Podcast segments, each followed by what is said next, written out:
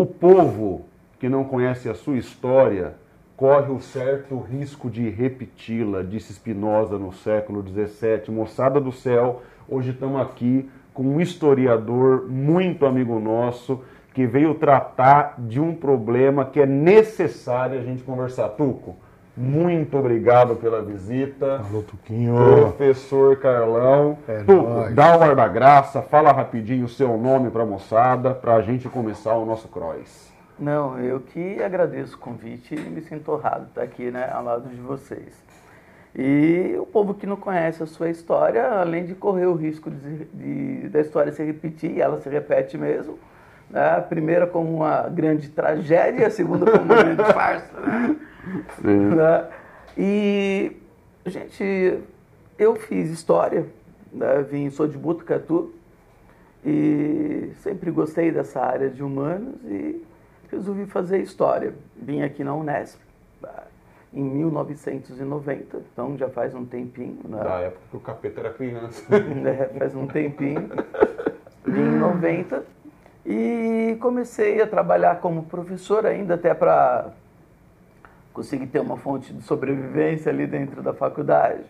Então logo comecei a dar aula em 91 e não parei mais, né? Então hoje a gente está em 2022, né, Carlos? Eu sempre tenho né, uma questão de data, são 31 anos quase aí em sala de aula. Então, já faz um tempinho que estou nessa aí. tem e foi minha trecho, hein? paixão, né? E foi minha paixão. Fui feliz. E sou feliz em sala de aula. Muito legal. Ô Tuco, você sabe que você ensina isso, a gente também. A gente vive num modo de produção que se chama capitalismo. E a expectativa do capitalismo mudar no Brasil é quase zero, então a gente tem que fazer o quê, ó? Faturar, né, meu parceiro? É, Porque a gente está que- dentro do sistema. Tem que pagar as picanhas, né? É, então, a gente. né, e as amistelas. A gente, inclusive, Ambev, se quiser patrocinar nós, estamos Só chamar, só chamar. a gente não pode deixar de falar da nossa grande amiga patrocinadora, a Zap Autoescola. Ô, gente, a Zap fica na cidade de Garça, que é aqui na região de Marília, e é uma autoescola espetacular de boa. Os caras são muito competentes no serviço de autoescola. Zap Autoescola fica na cidade de Garça, Avenida Doutor Labienio da Costa Machado, número 1145, no Jardim, Jardim Paulista. O número lá é 14, o código 34710662. E você vai lá, tem carta A, carta B, AB, reciclagem, renovação, arraiz, curso para Polo 14. O que você imaginar, você sai pilotando. Piloto de fuga, né, É parceiro? só os braias. Se eu fosse você, se você tiver na idade, não perde não, porque o serviço deles é espetacular. Aí chegando lá, você pega o caboquinho ali, ó, você procura. Oi, tá escondido aqui hoje. Ah, tá tímido hoje aqui, um ó. desconto. Ah, que que é Você isso? procura no caboquinho aqui, ó, que é feito esse, chamado Flavinho. Aí você fala assim, ô Flavinho, me falaram lá no Profiplay que você dá um desconto, AG. Ele vai dar um desconto para você, para você sair com a sua carta mais do que feliz. Eu mesmo vou lá, porque daqui a pouco tem que fazer minha renovação. E você sabe, né? Não pode dar sorte pro azar, então vai lá para Zap Autoescola. Carlão, eu procurei o Fernando Novaes, eu procurei a Lilia Schwartz, eu procurei. Você tá entendendo? É o que sobrou. Leandro Carnal, quem você imaginar, mas o primeiro historiador do projeto tinha que ser o Tuco, então eu gostaria que você fizesse as honras e começasse a abordagem de hoje com ele. Que isso, hoje, é- hoje é um dia um dia especial, né, cara? Afinal de contas, o Tuco está aqui e nós estamos aqui iniciando. Ó, Ó. nós, estamos chique demais, mas que que é isso? Isso aqui é um brinde, né? Ó, tá aqui, tá cheio de tequila, pô. Ô, louco! Ó! Hum, E aí, moçada? É perigoso beber durante o podcast. É. Afinal de contas, tem gente que depois diz que não tem responsabilidade porque tá bêbado, né? Mas, enfim, vamos que vamos. Menino Antônio, Tuquinho, eu quero que. A gente trouxe você aqui com uma meta clara. Nós estamos assistindo nos últimos dez anos um crescimento no mundo de uma onda substancial de direita. Em algumas localidades, até de extrema direita.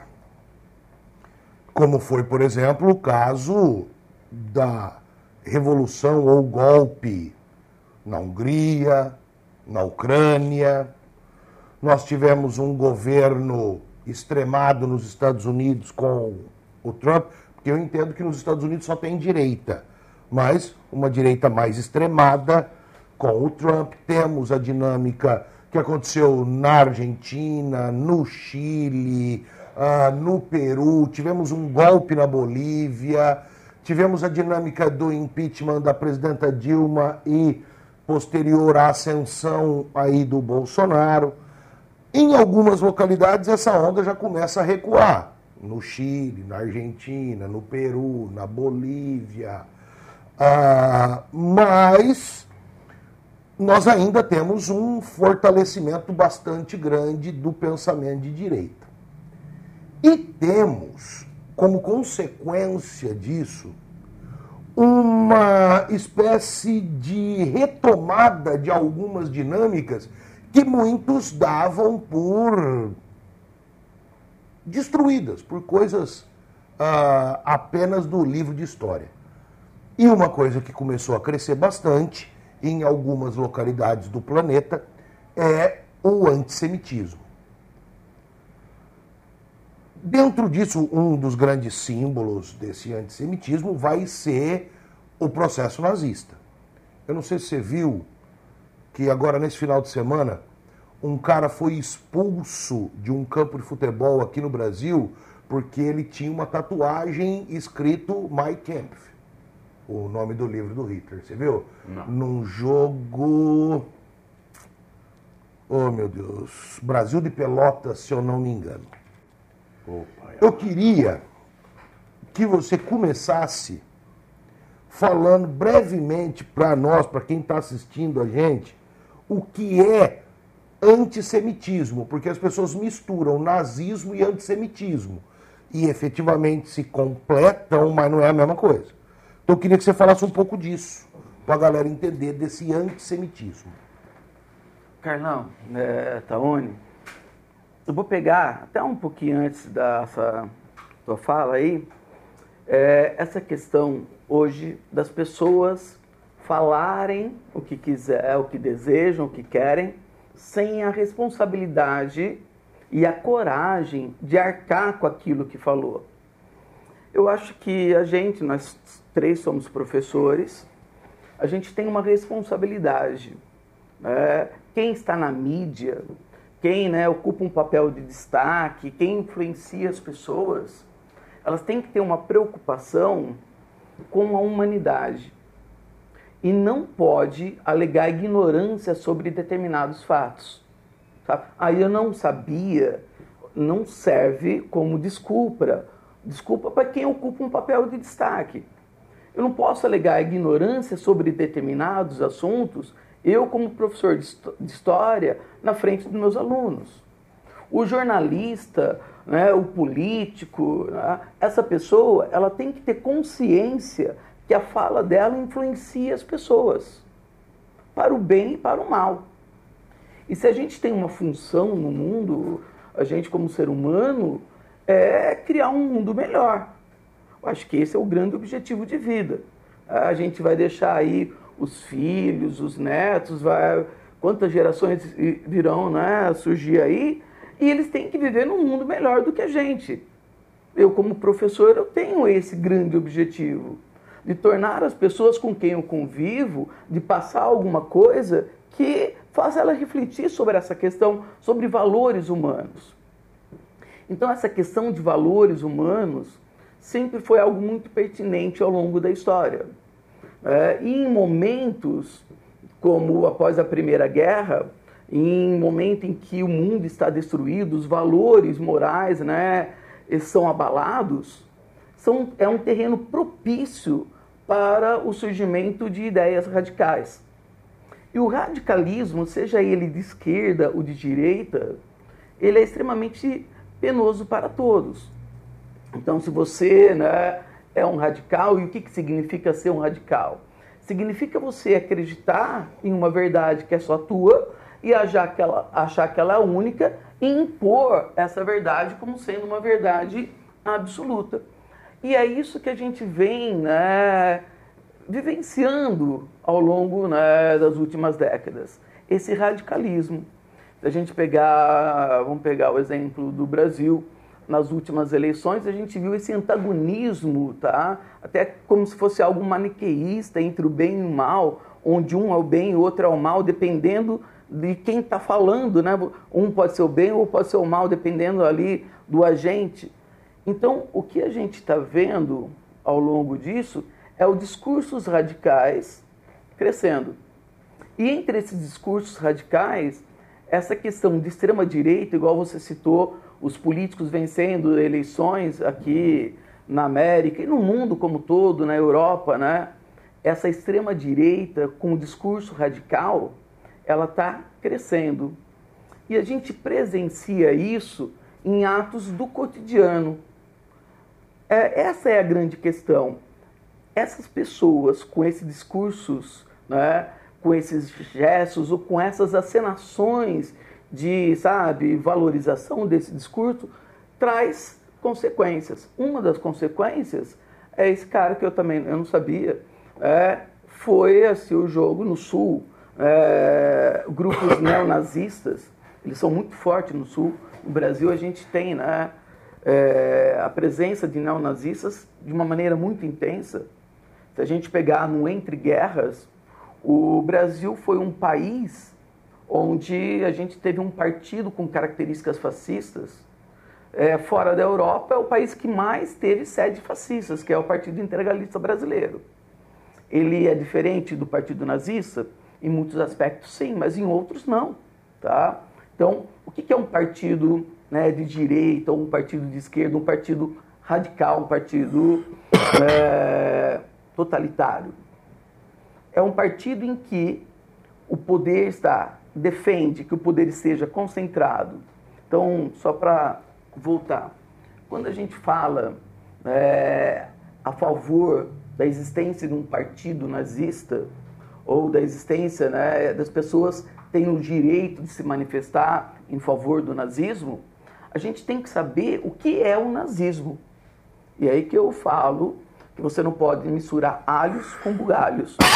Então, se você é a favor da liberdade de expressão, perfeito, tá? Acho que todos devem ser a favor da liberdade de expressão. Mas você pode falar o que você quer? Não. É isso que tem que deixar claro. Uma coisa não tem nada a ver com outra. Né? Como nós temos limites, e o meu limite, a minha liberdade, vai até o momento que ela não afeta a tua vida de maneira né, é, prejudicial. Então eu tenho que saber esse limite. Então, liberdade não é para fazer o que quiser, não. Liberdade é para você emitir a sua opinião, desde que ela não vá contra a humanidade. Tá? E o que, que era o Partido Nazista? O Partido Nazista é um partido que tem algumas características, como o totalitarismo, um Estado forte, o autoritarismo, o poder centralizado nas mãos de uma única pessoa. Eu tenho o militarismo, Olha só, eles acreditam que a guerra é o caminho para o país superar os seus problemas e alcançar o seu objetivo. Então, é um partido que defende a guerra como algo legítimo, como um caminho natural para você superar os problemas e mostrar ao mundo que você é uma grande potência, tá? Um partido xenófobo, tá? Você ter amor à pátria não tem nada a ver com xenofobia. Tá? Xenofobia é aquela visão de que você, tudo que é diferente, tudo que vem de fora, é visto como inferior e deve ser eliminado. Então, é um partido né, que não aceita oposição, defende um monopartidarismo. Então, quem pensa diferente deve ser eliminado. essas características, elas são e os grandes inimigos deles, dos partidos de direita, são os partidos de esquerda, mais precisamente o comunismo. Essas seis características, eu acho que eu falei, elas são comuns ao Partido Fascista de Mussolini, elas são comuns ao Partido Nazista de Hitler e ao Partido Integralista Brasileiro de Plínio Salgado. No entanto, tá? Você falou o livro Mein Kampf, que Hitler escreveu em 23, quando ele estava preso, tá? Uma prisão meio assim, né, mandrake, tá? Nesse livro, ele coloca a sua ideologia. E as pessoas falam né, do nazismo sem saber o que é o nazismo. Então, o que é a ideologia nazista? A ideologia nazista ela tem alguns pressupostos. Aquela ideia do pan-germanismo, que a gente está vendo com uma outra versão, uma espécie de pan-eslavismo lá de Putin, falando que a Ucrânia ela fazia parte do que? Do antigo Império Russo e para né, a Rússia voltar a ter a sua grandeza, é legítimo que a Ucrânia faça parte dela. Então a ideia do pan-germanismo era isso, que alguns territórios era da Alemanha, fazia parte do Império Alemão durante a Idade Média, desde o Sacro Império Romano Germânico, e que a Alemanha, né, como isso fazia parte da Alemanha, era legítimo ela retomar esse território. Que todo o povo alemão deve estar unido em um único e grande território. Tá? E esse território, junto, tem a ideia que só assim a Alemanha seria forte. É o que Hitler vai chamar de espaço vital. Tem uma palavra em alemão que é Handschluss, eu não sei a pronúncia, que é essa ideia junto, que todo o povo alemão deve estar unido em um único e grande território, sob o comando de um único líder. Tá? Uma outra né, premissa do nazismo que é necessário a gente deixar bem claro, e aí a gente entra nessa ideia né, do antissemitismo, é a ideia de que a sociedade ela é dividida né, em grupos que são inferiores uns aos outros. Aquela ideia né, daquela política eugenista que a gente vê lá, né, sempre existiu, na verdade, em determinados momentos ela ganha importância, como no final do século XIX, e é retomada né, pelos regimes totalitários. Qual é essa ideia? Então, eu tenho grupos superiores. No topo dessa pirâmide estariam os arianos. Tá? E grupos inferiores, onde na base estaria os povos semitas. Quer dizer, um grupo dos semitas, porque os semitas são, é, se a gente pegar a origem, são, lembra de Noé que teve três filhos, tá? entre eles Sem, que vai dar origem aos povos que vão ocupar a Ásia. Tá? Então são os descendentes de Sem. E um desses descendentes são os judeus. Daí então a gente chamar os judeus semitas. E o antissemitismo então seria a perseguição aos judeus, que também é histórica. Para Hitler, ele acredita que a base dessa sociedade está os judeus. E a convivência com os judeus, ela é tão prejudicial que o mundo seria melhor que se os judeus desaparecessem da face da terra. Tá? Eu sempre falo que a loucura não é Hitler dizer isso. Ele é uma pessoa. Tá? E para mim, louco. E a loucura é a ausência da razão. A gente às vezes quer entender, racionalizar tudo e não dá para entender a loucura. É. A grande loucura é as pessoas acreditarem nisso. E aí eu falo da importância né, nossa é, dentro do local que a gente ocupa, da sala de aula, ou de um jornalista, ou de um político, o seu discurso, porque esse discurso influencia as pessoas. O grande ministro da propaganda de Hitler, de 33 a 35, foi Joseph Goebbels. O que, que ele fala? que uma mentira dita mil vezes torna-se uma verdade. Então as pessoas passam a reverbar um discurso que não é delas, mas que elas acreditam que seja verdadeiro. Tá? Então é dentro dessa ideia de que os judeus foram os culpados pelos grandes problemas que a Alemanha vivia no pós-guerra. Então, eles falam o seguinte: Hitler coloca isso no seu livro. a Alemanha ia vencer a Primeira Guerra. Por que, que não venceu? Não venceu porque muitos judeus alemães traíram o país, entregaram o país aos opositores, assinaram a rendição. E esse discurso vai ganhando falsas verdades, como por exemplo, como que a Alemanha ia perder a guerra se quando ela pediu a rendição, ela ainda lutava em território inimigo? As pessoas vão acreditando nessa mentira. Uma outra grande mentira é que os judeus, eles são culpados pelos problemas do mundo. Hitler chegava a dizer, e essa propaganda nazista né, reverbou essa história, de que os judeus, como eles estavam espalhados pelo mundo desde a diáspora, a crise de 1929 foi algo planejado pelos judeus para dominar o mundo através do poder econômico. Como né, os judeus estavam por todo o mundo, essa crise foi planejada. E essa ideia ganha força porque muitos judeus eram banqueiros. Né? Deixa eu te fazer uma pergunta. É, dentro dessa ideia com relação ao povo judeu. Eu não sei se você assistiu aquele filme que é, acho que é dirigido e produzido pelo Mel Gibson, da Paixão de Cristo. Aquele filme vai mostrar a trajetória final, os últimos dias de Jesus.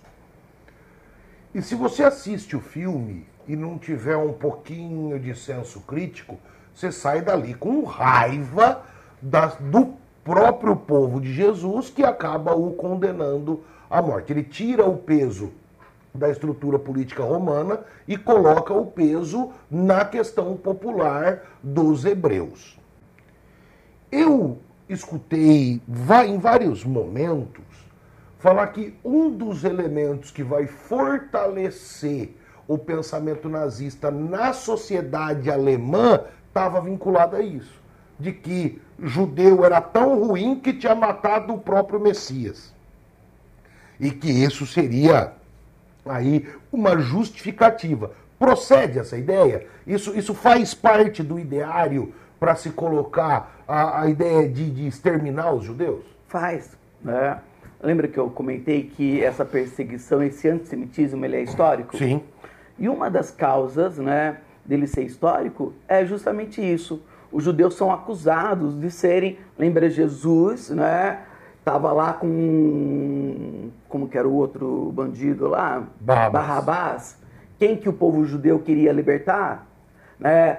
O Pôncio Pilatos fazendo tudo para liberar Jesus Cristo. E o povo judeu, não, solte o Barrabás. Então quem que matou, quem que condenou Cristo? Foi o povo judeu. Agora o que a gente tem que ter noção é que a história sempre é contada por alguém. E esse alguém tem uma intenção. Lógico. tem uma ideologia. Né? Ainda para ficar nessa questão bíblica, né, sobre esse mesmo fato, se a gente pegar a questão de Judas, durante né, muito tempo, o que, que as pessoas falam? Que Judas foi o traidor de Cristo. Agora a gente tem né, alguns né, teólogos falando que Judas foi o mais fiel a Cristo, porque ele sabia que Cristo precisava ser crucificado e para isso, alguém ia ter que trair. E ele foi escolhido. Então ele teve que ir contra tudo aquilo que ele acreditava para a culpa recair sobre ele, mas esse era o papel dele. Então a gente tem versões da história. Tá? E aí a gente coloca a culpa em quem a gente quer. Então, para muitas pessoas sempre foi o quê? Os judeus foram culpados de matar Cristo. Se a gente pegar na Idade Média, os judeus eram culpados né, é, pela miséria do povo, porque eles eram os grandes banqueiros. Então a gente sempre tem esse antissemitismo. Depois, com a criação do Estado de Israel, em 48, esse antissemitismo cresce ainda mais, né, porque o movimento sionista que pregava o nascimento de um Estado judaico nasce, mas gera o início de novos conflitos, que são os conflitos árabes e israelenses. Então o antissemitismo ainda cresce mais. Então a gente tem essa história. Mas dentro do nazismo, os judeus, eles foram um inimigo perfeito para todos os problemas que a Alemanha vivenciava. A derrota na Primeira Guerra e toda a humilhação imposta pelo Tratado de Versalhes e a crise econômica. Então, os judeus eles são um bode expiatório. Tanto é que é, Goebbels ele vai ser o ministro da propaganda e ele vai caracterizar, né, ou até caricaturar o judeu como sendo o homem perfeito, ideal, inimigo do mundo, o judeu que é comunista. Tá? Então, se eu unir o judeu e o comunismo, perfeito. Eu tenho até filmes e esse é o grande lance. A propaganda nazista ela é tão eficiente que as pessoas eu vou repetir aquilo que eu falei. Tudo bem, Hitler né, acreditar, ele é louco. O problema é as pessoas acreditarem nessa loucura. E não tenham dúvida, as pessoas acreditaram. As pessoas achavam que realmente o mundo seria melhor se os judeus fossem eliminados da face da terra. E isso vai culminar né, na, no chamado Holocausto, que são mais de 6 milhões. Né? A partir de 41 a gente tem a adoção da solução final.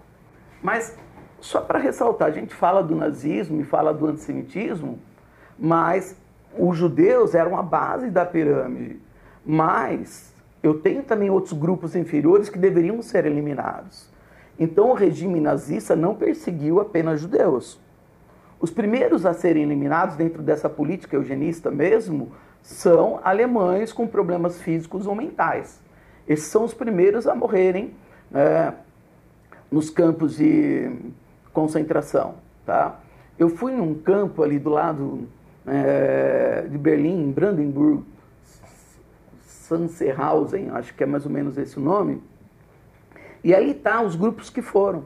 Os primeiros a morrerem ali são os deficientes mentais. Depois, os opositores políticos. Então, é, uma vez no poder, você faz o que com quem pensa diferente? Você elimina. E aí sim, né, à medida que a guerra vai se aproximando, um número cada vez maior. A gente tem, né, dentro do regime nazista, eu acredito que nem Hitler tinha noção da onde que ia culminar essa perseguição aos judeus. Porque o processo de perseguição aos judeus é um processo gradativo. Então começa com ele colocando a culpa nos judeus. Depois eu tenho é, quando ele toma o poder em 33, essa perseguição mais sistemática dos judeus. Eu tenho 35 as famosas leis de Nuremberg, que são leis né, antissemitas, tirando a cidadania dos judeus, né, isolando os judeus né, naquilo que mais tarde a gente vai chamar de guetos. Em 38, eu tenho um fato que é conhecido como a Noite dos Cristais, foi o primeiro ato real de violência contra os judeus, onde que é, membros da SA, se, a, a SA é bem interessante. Imagina um partido político. Esse partido político ele cria uma força paramilitar. Eles não são do exército, mas eles são a polícia do partido político, ou se, né, se embutem desse caráter militar. Então, eles vão fazer a segurança do partido. Isso significa o quê? Perseguir, eliminar todo aquele que pensa diferente dele. E perseguir principalmente os judeus. Então, em 38, numa noite, eles invadem a loja dos judeus, as casas dos judeus, quebram as lojas, espancam os judeus. Tem as primeiras mortes né, de judeus dentro do regime nazista, né, por membros da SA. E esses vidros quebrados, como era uma noite de lua, brilhava como se fossem cristais. Por isso a denominação Noite dos Cristais. Tá? Então, aí eu acho que a gente começa a perceber até onde eles podem chegar. Porque imagina o cara, tem, às vezes eu paro para pensar, eu, eu namorava, por exemplo, eu sou um alemão, e eu namorava uma alemã que era judia. O meu melhor amigo que o meu vizinho era um judeu, brincava, jogava bola com ele. E à medida que essa propaganda vai moldando, vai fazendo essa lavagem cerebral, aquela menina que eu amava, aquele amigo que era o meu melhor amigo, eu vou delatar ele para Gestapo. Mesmo sabendo que ele vai ser morto. Como que pode isso? A propaganda, tá? Então, por isso que a gente tem que ter cuidado e responsabilidade com aquilo que a gente fala. Tá? Ô, Tuco, é muito bacana você falando. Eu estou tomando uma aula aqui, porque a gente estudou na mesma instituição. Você fez faculdade de Ciências e Letras no campus da Unesp Assis, antes de mim, evidentemente, porque eu sou mais novo. Mas não foi muito antes, não. Você entrou em que ano? Eu entrei no mestrado em 14, se eu não me engano. Presidenta. Venceslau Braz, cara, não é? Você Em entrou... 1914? Você entrou em 90? 90. Presidente Collor. Qual a distância que tem? Pouca coisa, pouca Ah. diferença. Mas aí, ô Tuco, é, eu acho muito importante a nossa audiência prestar atenção num elemento que é central. Você aqui está falando de história. E há um certo senso comum que confunde história com memória e história com literatura. Então, acho bom a gente fazer essa delimitação para uma audiência, às vezes, descuidada, não achar que você está contando historinha tipo do Chapeuzinho Vermelho. Então, vamos lá. Memória. Memória é aquilo que você lembra em relação a determinada coisa do passado. A memória é um perigo, porque muitas vezes você lembra de coisas que não aconteceu. Você fabrica a memória a partir do seu inconsciente, do seu sabor de ficção e etc. Segunda coisa, literatura. Pode ser sobre o passado e pode contar a verdade ou não. Literatura é uma forma de arte. Literatura não tem compromisso nenhum com a verdade, embora possa sê-lo, não o é necessariamente. Agora, história é uma ciência. E ciência se faz com prova. Então, um historiador, quando ele está falando alguma coisa, ele pode provar o que ele disse. E o objeto da história é a reconstituição do passado social. Bom, então é bom que a nossa audiência saiba que você está falando sobre coisas que houve, que aconteceram, aconteceram e o que é mais grave, elas podem tornar a acontecer. Eu acho que essa é a grande tônica da nossa conversa, sabe? É, recentemente, é óbvio, houve uma crise em um canal de comunicação chamado Flow Podcast, onde o ex-apresentador ele foi leviano ao falar sobre a liberdade que, no modo de entender dele, deveria haver para organização de partido nazista ou neonazista ou de qualquer coisa desse sentido. E aí que eu quero te responder, quero te perguntar uma coisa, na verdade.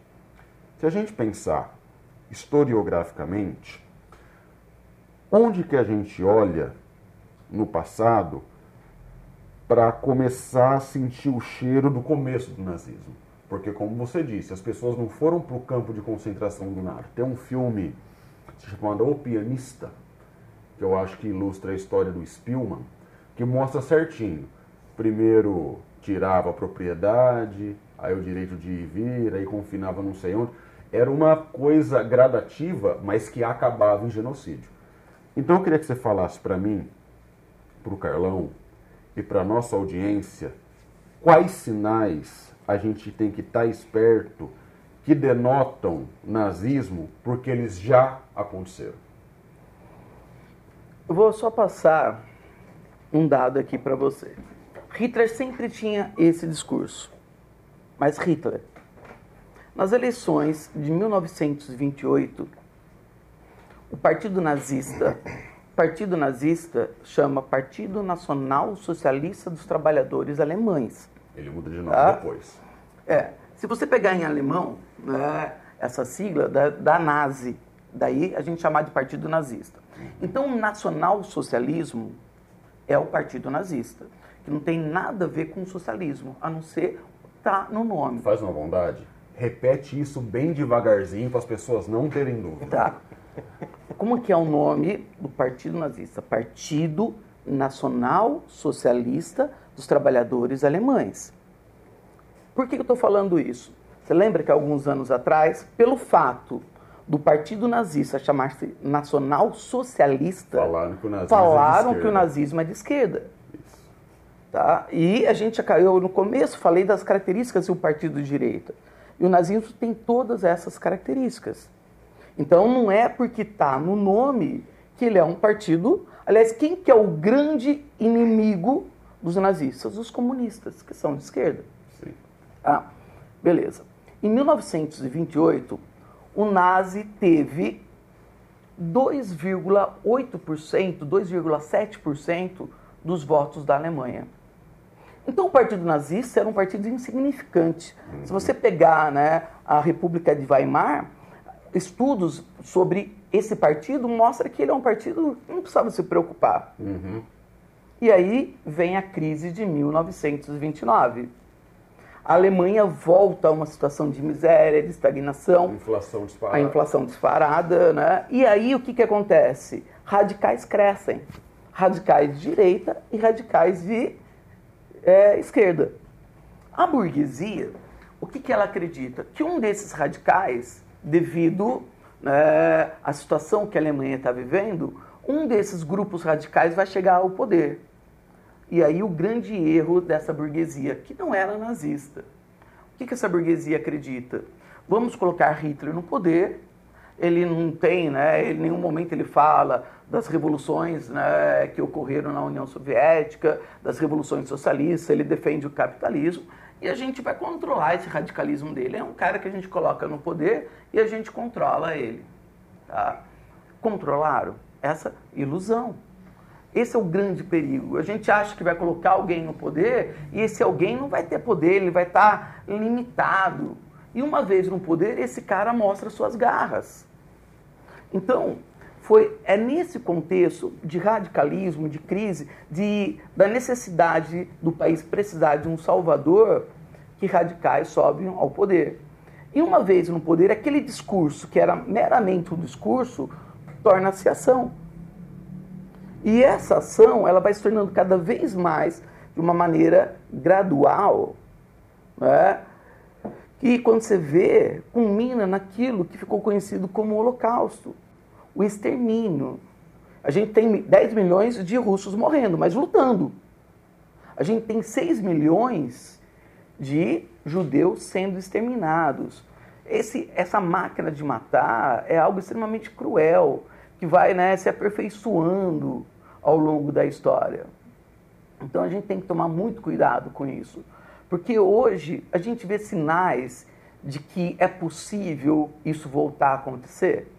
Sim, ainda mais quando a gente deixa pessoas que estão no poder, que têm um papel importante na sociedade, né, adotando é, medidas de um mínimo, para falar pouco, simpáticas aquilo que foi o regime nazista. Como que eu posso ser, ser simpático com um regime que pregava que uma vez no poder eu vou eliminar quem pensa diferente? Que uma vez no poder o convívio com raças né, inferiores é tão prejudicial que eu preciso exterminá-las. Como que eu posso né, ser coerente e aceitar pessoas que flertam com isso? Se a gente pegar o secretário da Cultura do Brasil, em rede nacional, pegou a música de Wagner, que era. É, e pegou parte, trechos de um discurso de quem? Do de Goebbels, que é, Goebbels, que é o ministro da propaganda de Hitler.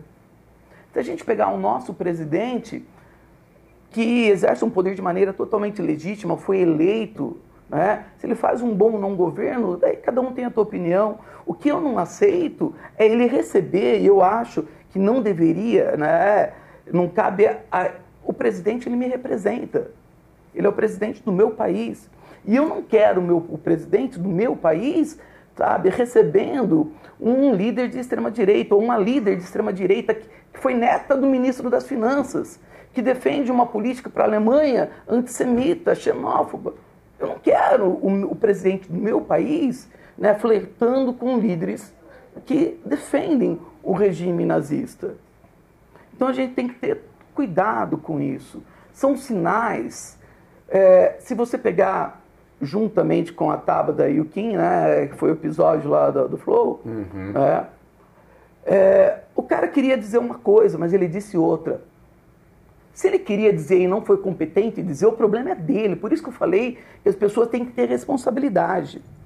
Então assuma que disse e que errou. Uhum. O próprio Kim também, eu acho que tinha tomado, por isso que eu bebo água, né? acho que tinha tomado algumas coisas a mais e quis dizer uma coisa e disse outra. Ele falou que o nazismo é, é um regime né, que deve ser criticado, falou mal do regime nazista, falou, mas ao mesmo tempo ele falou que defende a existência de um partido nazista. A gente não pode defender a existência de um partido nazista e ele não teve a hombridade de falar isso. Ele colocou no comentário que ele criticando o nazismo. Correto. Mas ele não colocou no comentário que ele defendia a existência de um partido nazista. Não é porque você né, pensa diferente que você não deve pensar, né, não deve existir. O partido nazista não deve existir, vamos deixar claro isso. Por que, que ele não deve existir? Porque ele prega o extermínio de uma raça. Né? E não apenas dos judeus, mas de todos que eles consideram inferiores, é. como negros, ciganos, homossexuais. Eu sou, em 90 eu entrei na faculdade. Eu não lembro se foi em 90, 91, eu voltei para Botucatu, né, visitar meus pais. E aí eu participei, peguei o jornal da cidade e tinha uma palestra de um sobrevivente de Auschwitz. Nossa. Eu fui, ele não era judeu, ele era testemunha de Jeová usavam um triângulo roxo, o testemunho de Jeová. E por que, que eles eram perseguidos? Porque eles não aceitavam o regime nazista, né, essa ideia de supremacia racial. Por isso eles eram perseguidos e morreram. Então, você não precisava ser judeu. Eles perseguem todos aqueles que pensam diferente. E eles falam que uma vez no poder, o que, que eles deveriam fazer? Eliminar quem pensa diferente. E a propaganda é um mecanismo extremamente eficiente que leva as pessoas a acreditarem que vai ser bom para a humanidade se os povos inferiores foram exterminados. É algo absurdo. A propaganda, o rádio, o rádio foi utilizado como instrumento. Formador é, de mentalidade. Isso. Goebbels, ele financiava as pessoas para o rádio ser tão barato que todo mundo pudesse ter. Tá? É, o filme, cinema. Eu tenho uma história, do, não sei se vocês sabem, tem uma versão nazista do Titanic. Não. Foi uma versão nazista, onde que... Por que, que ocorreu o acidente? Porque os acionistas do Titanic, né, da empresa, pressionaram o Titanic a acelerar o motor para bater o recorde e as ações da bolsa subirem, aumentando o lucro deles. Mesmo contra todos os avisos do perigo, da névoa, dos icebergs. Não acelera que eu preciso aumentar o meu lucro. Então o que causou foi a ânsia do lucro dos judeus para a valorização das empresas. Então eles vão criando mentiras e as pessoas vão acreditando. É, porque a mentira dita mil vezes fica com cheirinho de verdade. Justamente, né? Lembra do ministro, do secretário? Faltou só essa frase ele colocar também no discurso dele. é, ô, ô, Tuco, você falou um negócio que eu acho bastante importante, que é a justificativa dada de que uma das coisas que tinha que se combater judeu é porque eles eram gananciosos demais. Em contrapartida, o partido nazista, no seu processo de consolidação no poder e tudo que aconteceu depois, ele foi extremamente apoiado pela alta burguesia alemã, que ganhou muito dinheiro com isso. Empresas como a BMW, a Volkswagen, a Mercedes, se desenvolveram muito por conta do nazismo. O Brasil, hoje, está vivendo uma grande crise econômica, você já deixou claro que crise econômica é cenário fértil para radicalidade. O Brasil tem uma elite extremamente acostumada a estar no poder, a ditar as regras, a dar esse amparo. O caso que fez a gente vir aqui é o caso do tal do monarque que disse que para ele era a, a liberdade de expressão era algo tão amplo que deveria existir legalizado um partido nazista. E aí foi a comunidade judaica para cima dele, a mídia bateu bastante nele, tanto que ele perdeu, ele saiu do flow, perdeu o espaço, perdeu uma série de coisas e ainda provavelmente vai responder processo. Mas olha que coisa interessante. É a primeira vez que o monarca fala algum absurdo? De jeito nenhum. Ele já se pronunciou dentro dessa mesma tônica de liberdade de expressão de forma racista. Que na nossa Constituição também é crime. E ele deu a mesma desculpa de que tinha encharcado e que não era exatamente aquilo que ele queria dizer e passou pano. Você não acha que essa questão do dinheiro, do dinheiro, do poder econômico, de uma forma geral, hoje no Brasil, ele está é, com uma luta, tipo uma queda de braço? Porque você tem, de um lado, muitos poderosos que apoiam a comunidade judaica, até porque muitos fazem parte dela. E do outro lado, você tem outros poderosos também, outro grupo rico, que acaba achando as ideias radicais bastante interessantes. E daí o choque? Você não acha que nós estamos vivendo esse momento de choque na ideia, no pensamento de extrema-direita aqui no Brasil? Ah, Vamos voltar um pouquinho. Só para a gente pensar, associar essa ideia de judeu com essa riqueza. No final da Idade Média, a Igreja Católica, a Igreja Medieval, ela defendia a ideia do conceito de preço justo. Então, qual que seria o valor de uma mercadoria? O valor de uma mercadoria deveria ser o custo da matéria-prima tal, e mais o tempo de trabalho. E aí você iria vender essa mercadoria, daria uma renda para você, que seria o suficiente para você viver. Não iria promover o seu enriquecimento. Você iria viver com a riqueza que o seu trabalho te proporcionou. Então o lucro e a usura, que é o lucro obtido através do empréstimo de dinheiro, eram pecados para a Igreja Católica. Só que o capitalismo estava começando a nascer, é o momento do pré-capitalismo, acumulação primitiva do capital, e a necessidade de troca de moedas circulando, ela é cada vez mais gritante. E aí o judeu, que não vê no lucro, não vê na usura pecado, ele começa a se dedicar a essa atividade. Aí então a origem dos judeus serem os grandes banqueiros, que a gente vai ver. Bom, eu vejo duas coisas nessa, na, nesse, nessa tua questão, Carlão. A primeira é que a gente tem pessoas e a elite brasileira e a mídia brasileira ainda vendo diferentes preconceitos com outros olhares, com diferentes olhares. Então a gente olha né, para o preconceito que o negro sofre de uma maneira, a gente acha que é incorreto, né, a gente critica, né? mas a nossa reação é menos violenta, é menos radical do que quando a gente vê né, um outro preconceito, quando um grupo que são né, os judeus ali, o antissemitismo e aquilo que foi o holocausto. Lembrando que, infelizmente, não foram apenas os judeus que morreram, foram outros grupos, tá? Foram negros, ciganos, homossexuais, né, testemunho de Jeová, pessoas com problemas físicos ou mentais. Então essa comunidade né, judaica, ela é muito forte. E o holocausto, ele causa mais dor na gente do que o preconceito ao negro, do que a escravidão. Quando deveria, né, para o brasileiro ser algo, ambos deveriam causar uma dor semelhante. E se algo era para doer mais, era o sistema escravista no Brasil. Porque foi aqui no nosso território. O Brasil foi o último país do mundo a abolir a escravidão. Milhões de negros vieram para cá. Né? Quase todo mundo aqui no Brasil tem um pouquinho de sangue negro.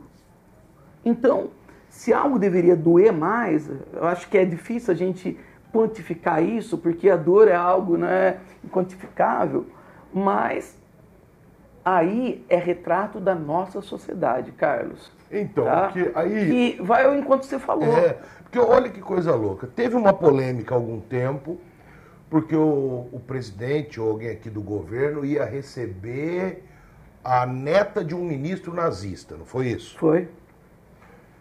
Aí Olha só como o negócio Foi ministro é... das Finanças. E ela é líder de um partido de extrema-direita na Alemanha, um partido que defende né, o antissemitismo abertamente, né? apesar de ser proibido na Alemanha, viu? Hum, é, o partido é proibido. É. Mas eles conseguem por debaixo do pano, digamos assim. E essa, então, neta de um nazista de alta patente, de alto destaque, esteve aqui tivemos uma polêmica. Só que olha só, se você pegar até um vídeo na Jovem Pan, onde o tal do Adrilles, que só no Brasil acontece essas coisas, né? O cara era BBB e vira comentarista político. Todo mundo comenta política no Brasil. É um negócio menos quem é da política. Menos você. Né? Praticamente. Quem, faz, quem estuda política não comenta política. Os outros comentam pra caramba. E ele, fa- olha só a loucura.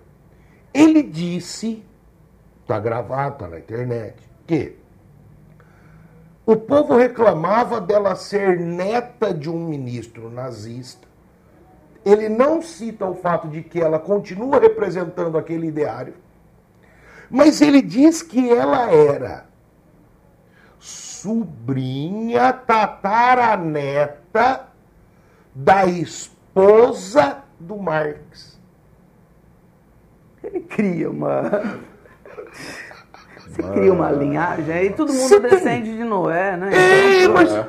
você tem noção da loucura que é isso? Só que esse cara fez isso e ele continuou trabalhando.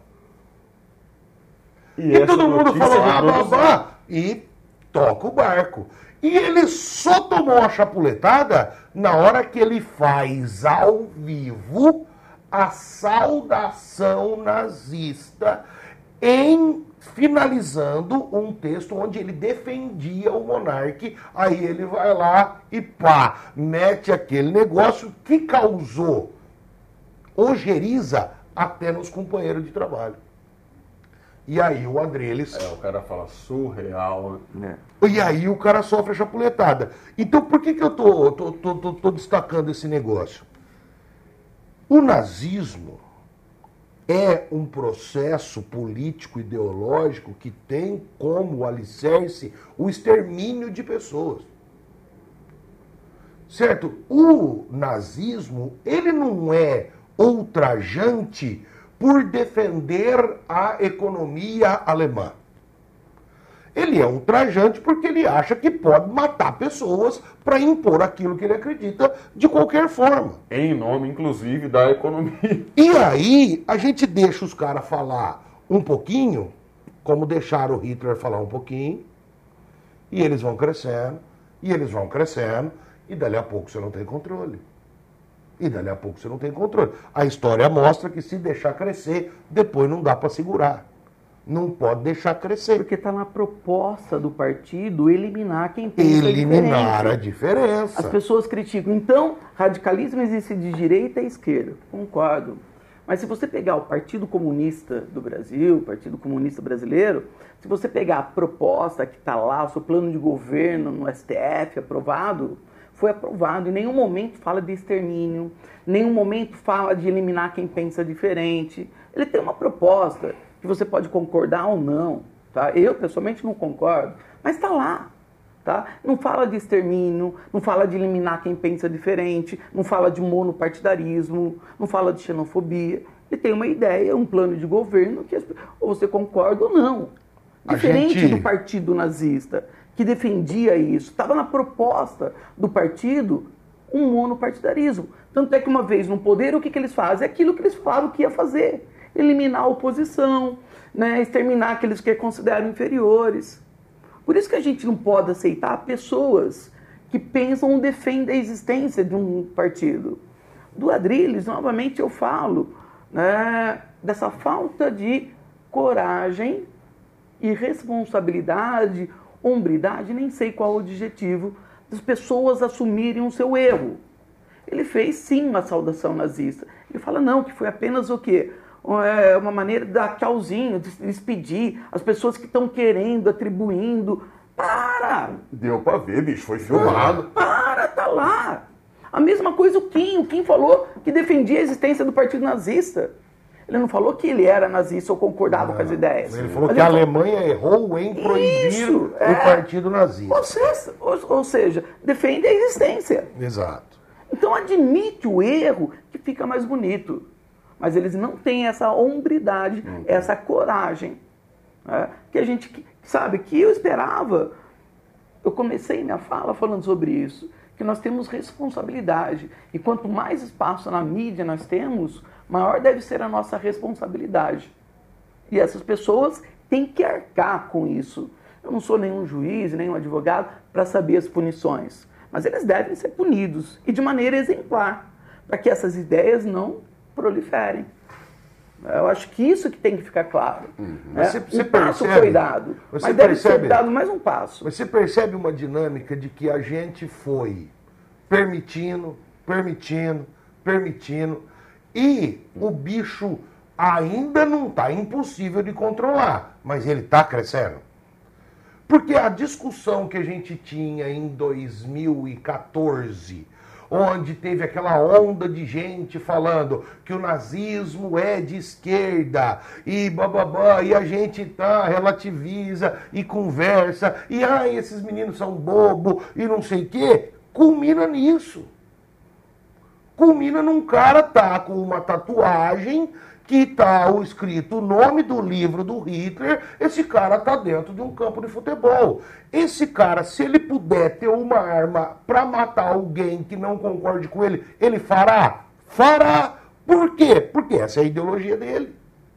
Ele não acha errado fazer isso. Ele não acha errado Pelo fazer isso. É correto. Então tem que combater de forma veemente. E eu entendo, não sei o que você pensa, eu acho que vocês vão concordar comigo, que no Brasil é muito difícil conseguir combater essa coisa, porque a gente vem em um processo longo de destruição do valor dos intelectuais nesse país.